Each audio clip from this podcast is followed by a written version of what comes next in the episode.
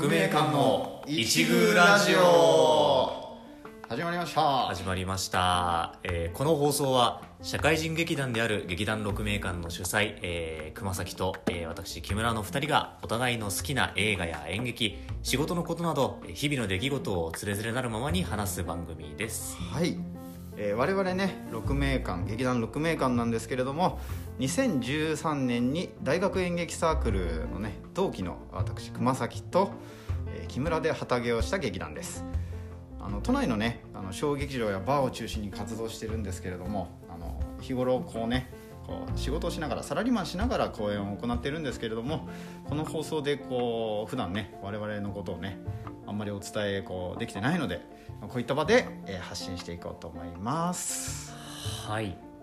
ということでこれが第記念すべきね。記念すべき第1回目の放送ということでやっていきたいと思います。ねそう。なんかあびっくりね。そう。どうすればいいのかって感じですけど。ですけども。そう。我々もなかなかこう公演を打つペースがねあのあ確かに。普通のそんなにね劇団さんよりも。比べるとちょっとスパンが空きがちなんでね、こういった場でうん。ちょっとねこう我々のことをち知ってといただければなというふうにね。思っていますます、はい。まあ、このね我々のラジオの一宮ラジオという名前ね。ああそうですね。一宮ラジオという名前を付けてるんですけども。木村さんが命名してくれました、いえいえいえいえ あでもこれ大元といえばねこう熊のあのまあ過去公演からちょっとこう撮ってるんですけども、そう一宮一宮っていう言葉のね意味がありまして、うん。はい。これ何かと言いますと、はい。まあ、あの気にも止まらないくらいのなんかこう片隅のことを指すあの実際にある言葉単語だそうで、これは2015年に我々が上演した作品に登場した、はい、この言葉が登場しました、うん。はい、その一宮を照らすっていうなんか昔の方が言った、まあ、ことわざというか慣用句というかがあって、その自分がいる場所でこう頑張ることがそれがまあ片隅っていう意味なんですけどもはい。その片隅を照らすっていうことですね。それがふこう巡り巡って社会全体を明るく照らすよっていう意味合いだそうです。はい、あのその小さなねひっそりとしたこう活動というかね行いっていうものがあのひいてはこう世界全体をうん明るく照らす、まあ、一つのこうね力になるみたいなうんうね、ん。そんな意味が。あります。ん。一宮を照らすということがね、そう初めてそれもそのそれこそ5年前のその時に初めて俺も知って、はいはい。もう5年前か。そう5年前ですよねそうですね。5年経ちましたね、そうあれはそれはなな何で何で知ったの？もうもうなんかそういうインターネットで検索をしてたら ぶち当たったっていう感じでこれはとてもいい言葉だと思って特にはい我々がねなんかやってることになんかこうちょっとこう重なるじゃないけれどもね、はいはいはい、なんかいい言葉だなと思ったので、うん、え5年前の芝居で使ったわけなんですよね。なるほど。そうなんですね。はい、ねそうそう俺もそうそう。それでその時にやった公演があの、まあ、とある劇団っていう設定でね。あそうそうそうね。ああのいわゆる劇団のバックステージもののお話をやったんですけれども、はい。そのその劇団がね、まああのまあ、そんなに大きくない劇団っていう設定だったのでうん。この「一宮を照らす」という言葉をこう割とこう背中に刻んだような、はいはい。まあ、まあそんな劇団だったんですけれども。はい。我々をねなんか自身をちょっと投影しながらみたいな作品だったので、そうこの言葉はあの私も気に入っているのでうん。いいと思います。まあ、そんなそんなあラジオの名前をつけてみました。うん。うんはいえっ、と我々がまあ多分これでこう初めて我々のことを知っていただくっていういらっしゃるでもう。ほぼそういう方々まあまあそうだよね。が多いと思いますんで。そうだよね。そう。なんなんぞやと六面館とはなんぞやというところで、まあ、先ほどちょっとあの熊が言ってくれたあの我々がこう大学の演劇サークルの同期でしてで大学卒業してからこう旗揚げをしたっていうところですね、はい。お互いこう社会人やりながらやりながらね。やりながら。芝居をもうちょっと一回やろうかっつってやりだしたわけですけれども、うん、で一番最初の公演がその2013年の8月そうね。にやらせてもらっでそこからまあ年1回とか。ないし2回かな？二回かな。は半年から1年に1回ぐらいの、まあ1回そうね。1年に2回ぐらいかね。そうだね最近ちょっとペース落ちちゃってなるほど年1ぐらいになっちゃってるけれども。ちょっとそれぐらいのペースでやってきてます。旗揚げの時とかね、うん。まあせっかくだからこの場を借りて。はい。旗揚げ。話ね。そう話。どんなでした？働き出して当時。当時働き出してまあその大学卒業したばっかりでそうそうそうそう。こうやっぱりまだこう学生気分がすごい残っていながらこう働いててなそうだよね。1年目だもんねあれそうそうそうそう。1年目2012年の3月に卒業を我々して、うん大学を。そうね。で4月からまあまああの働き始めて。そうそうね。2012年の3月そうだね。4そうそうそう。月から働き出そそううそそう。そううそう。その通りでした。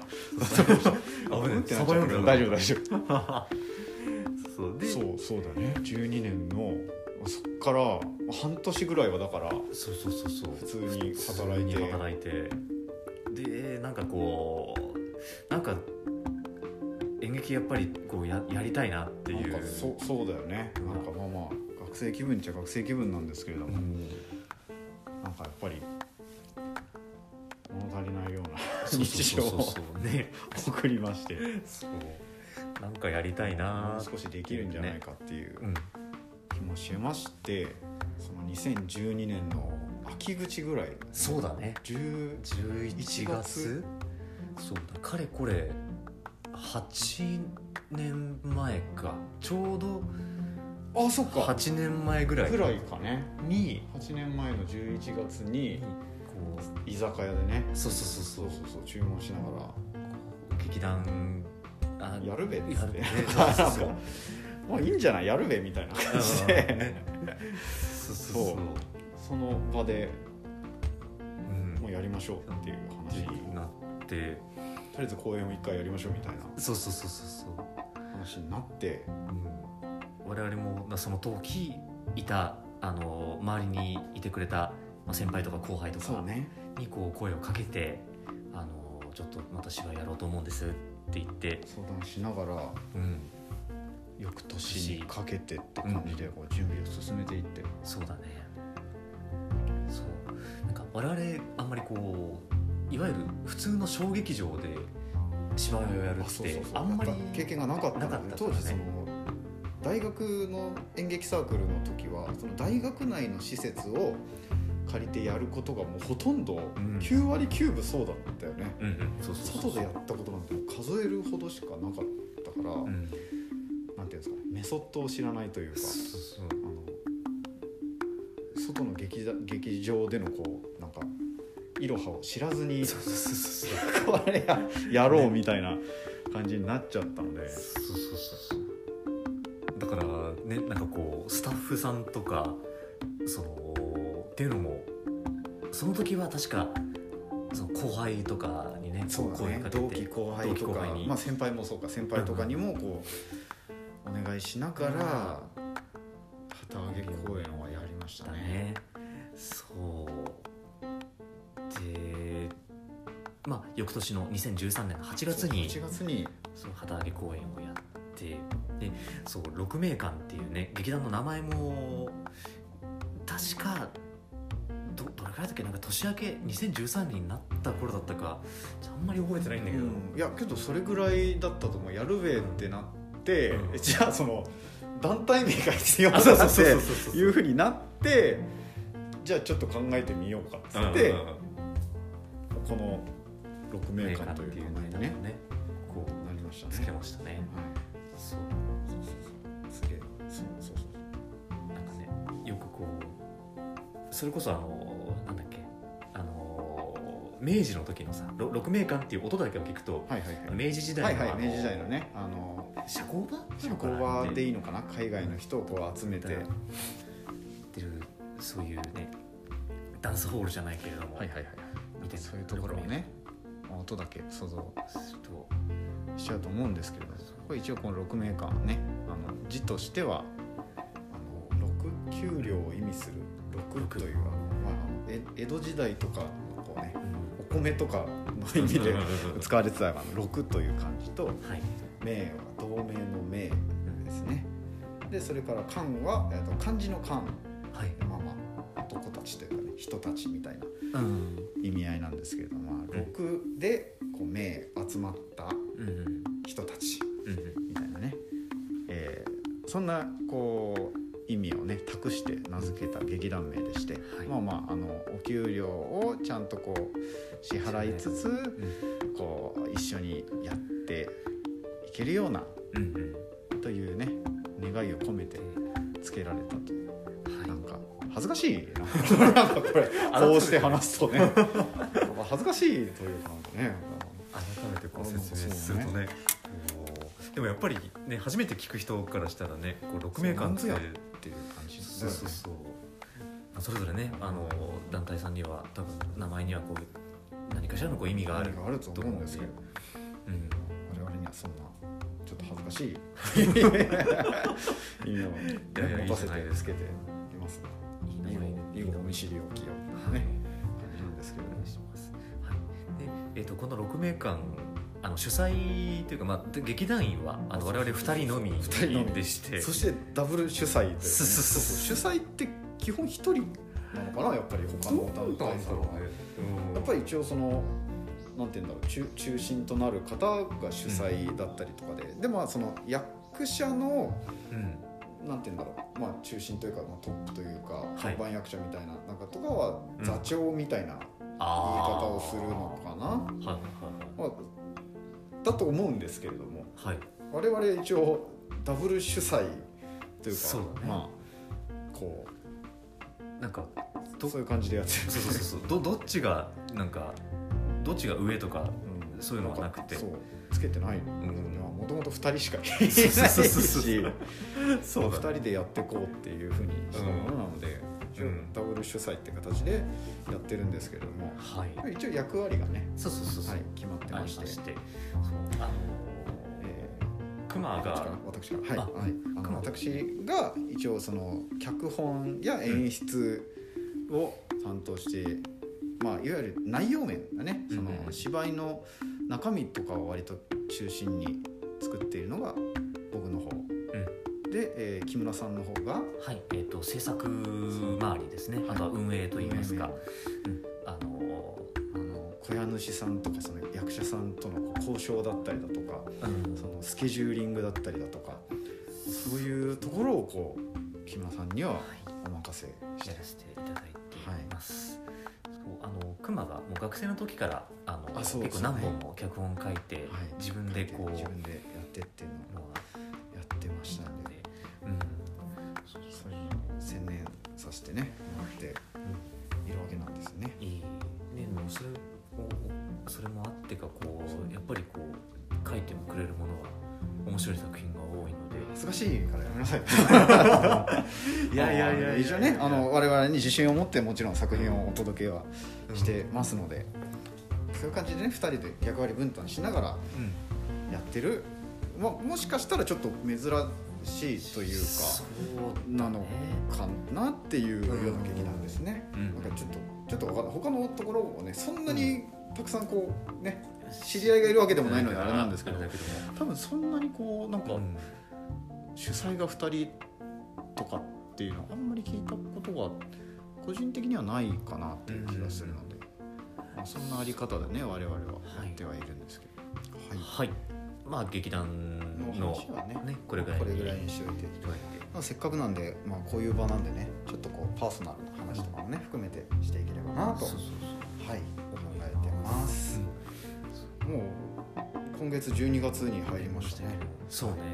ちょうどあの1年前が、はいあの2019年の12月があの我々ちょうど公演のああそうそうね。まさに中うね。はいはいはいはい。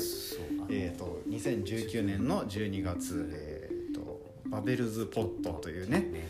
えー作品をちょうど去年の今今頃うん。かな、はいやってました、やってましたね恵比寿スターバーさんっていう、バーでバー公演だったんですけど。その時はバー公演。バーをお借りして。えっとあのー、3回バー公演はそれ3回目とか。そうね3回目やうん。ってるんですけれども。そうそれが内容としてはあのーまあ、コメディそうですね。シシチュエーションコメディシットコムと呼ばれるジャンルで、まあ、あのちょっとこう洋風なねうんうん。うんあの感じの作品に、はい、してましたね。した。そうあのー熊がそういう洋画とかがね、すごい、はい。あのあそうですね。とあのすま好きっていうのもあって。人並み程度なんですけどもただそれなりにちょっと映画を見てましてね。うんそれが結構色濃く出てる作品だったりとかそれ旗揚げのね公演とかも。そうだったかも確かに確かに。そうそう。いう。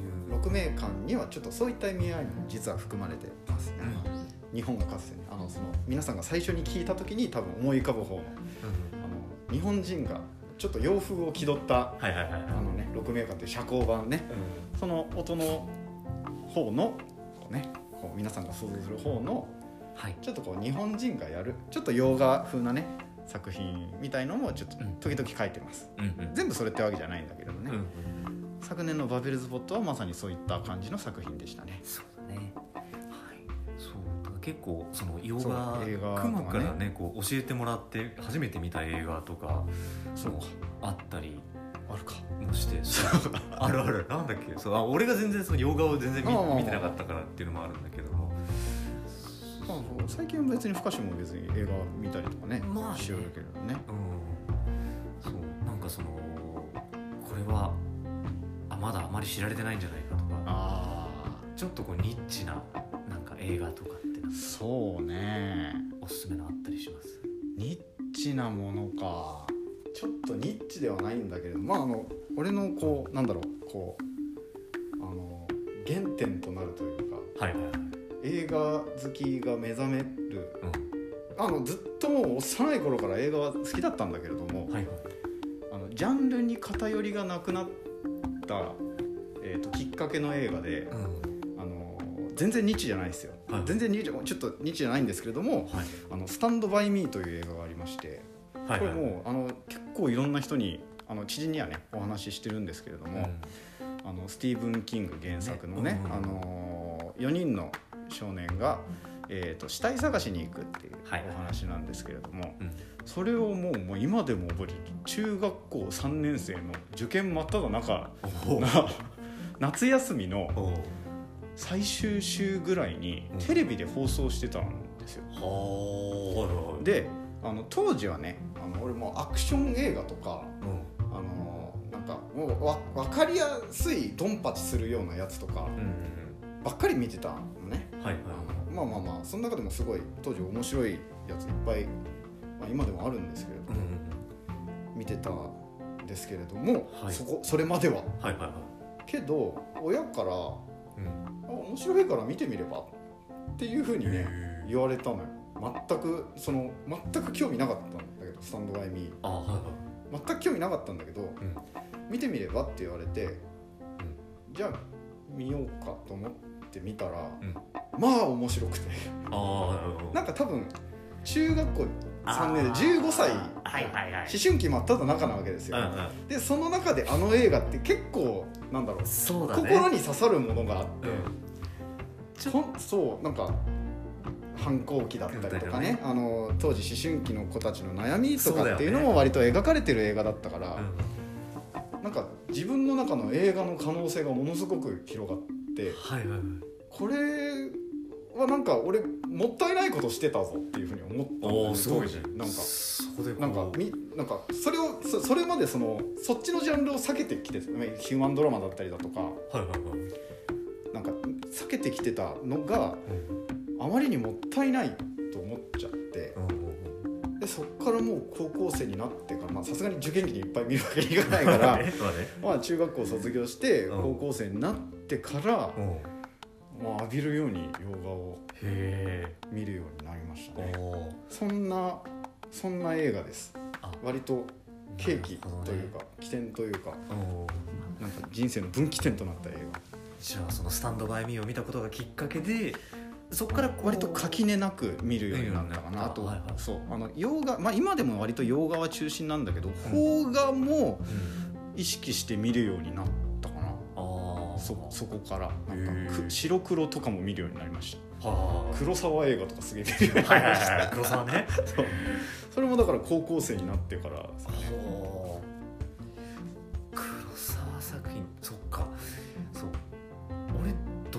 っていうとでも俺も全然もうすごい狭いジャンルしか見れてなくて、洋画は全然逆に見れてなかったからあそう？当当時ってこと？そう当時あそうなんだ。中高生とかの時って。いっぱい見てたな でもねそんないっぱいってことではないんだけどなんか見るなら邦画かなみたいな感じで、あそうだったんですそうっての見ててそんなになんか俺もなんか有名どころしか見てなかったしそれこそ俺が中我々がなんか多分中高の頃って海猿とか。ああやってたね。確かに。あそうかも。あとはあのガリレオとか。はいはいはいはいはいはい。そう。あれそっか中高ぐらいだね。確かに。そう。ねよ容疑者 X の献身とか、あれもあれそっか。2008年あれギリギリそうね。我々が学生大学生になったぐらいかもしれないけど。まあけどそうねうん。高校生とかだったらそれぐらいの時期かあとはなんか山田洋次監督 「黄昏清兵衛」とかはいはいはい「隠し剣鬼の爪」とか、渋いとこ見てるね。いやいやいやいいやいや。いやいやいやまあね。うん。なんかねそうなのがあったから。そう。で教えてもらった洋画とかをね、はいはいはいそのスタンドバイミーを多分俺大学になってからちゃんあと見たと思うんだよねね主人公たちがこうあのやっぱなんだっけこの線路のさうんうん。あのレールの上こう歩いてる。歩いてる。映画ねすごい有名ですよね。そうとかなんか森の中ですごい昼に血吸われるそうそうそうそううそうそうちょっとねあの面白おかしくも描きながらうん思春期のねあのいいいいシーンを描いてるんですよね。そうか。じゃあそこからこういろいろと垣根なく見るようになって、そう。脚本をか書いてみようって思ったきっかけとかってやっぱその映画つながりな映画つながりかな。映画つながりとはちょっと何ともなんだけどのはい。当時その大学生になってうん。だ当初はまあ役者をねやっぱりやりたくてサークルには入ってるんですよ。はい。で役者をやりながらはい。そのまあその我々のサークルって結構そのもうそのまあ先輩だったりとかうん。あのもう学生がそのサークルにいる人が割ともうみんな結構書いて、うんうんでそれをやってもらうとか、うん。まあ、時には自らやったりとかっていうふうにあるかもしれないんだけど、その自分たちで書くみたいなのが結構あったじゃない。ああったね。でじなんかじゃあ俺もみたいなああマジで。俺俺俺もなんか書きたいわ。みたいな。うん気持ちに。なんか割と早々になっちゃって、うんあそうなんだ。うん、うん。そうそうそうそう。当時のうん。その大学生のね1年の頃のもうん。う学祭の時点で俺1個企画出してたからああそうそうだったね。結構早い段階で俺もか書きますみたいな。はいってなんかそっからよね。まあ難しい脚本 難しい。まあもちろん役者もね難しい当たり前ですけどね。あのまあまあななんでも難しい演出も難しい。なんで全部難しいんですけどその、うん。そもそもね。その作る作るものっていうのは、うんうん。ただなんか役者からこう徐々に脚本を書いてる方が面白いというか、うん話を作るのがなんか自ら書くのが面白いなっていうふうにうん。もうそっからなんか45年ぐらいかけてなっていった感じかな。あそうなんだ。そうすごいよねその。みんな周りがちょっと書いてて自分もちょっと書いてみようって思って書けるっていうのがさだってそそれはもうだ偶然ですよ。全然ねポンコツみ当時ポンコツみたいな。いいやいやいやいやでもそそっからそうだよね。1年の学祭の時に一本初めての多分。そうそう初めての自分の作品というか。かねこうあ当時30分ぐらいの尺のね。そうだったね、書いて。でそこから次の年2年生の時の夏の公演か。夏の公演ね。そうそうそう、ね。そこから割ともう割と1本。そうだよね。長編長編っていうほどまあ当時長編だったかな。80分ぐらいの作品をね。あ書いたりそっか。とか80分ぐらいだったか。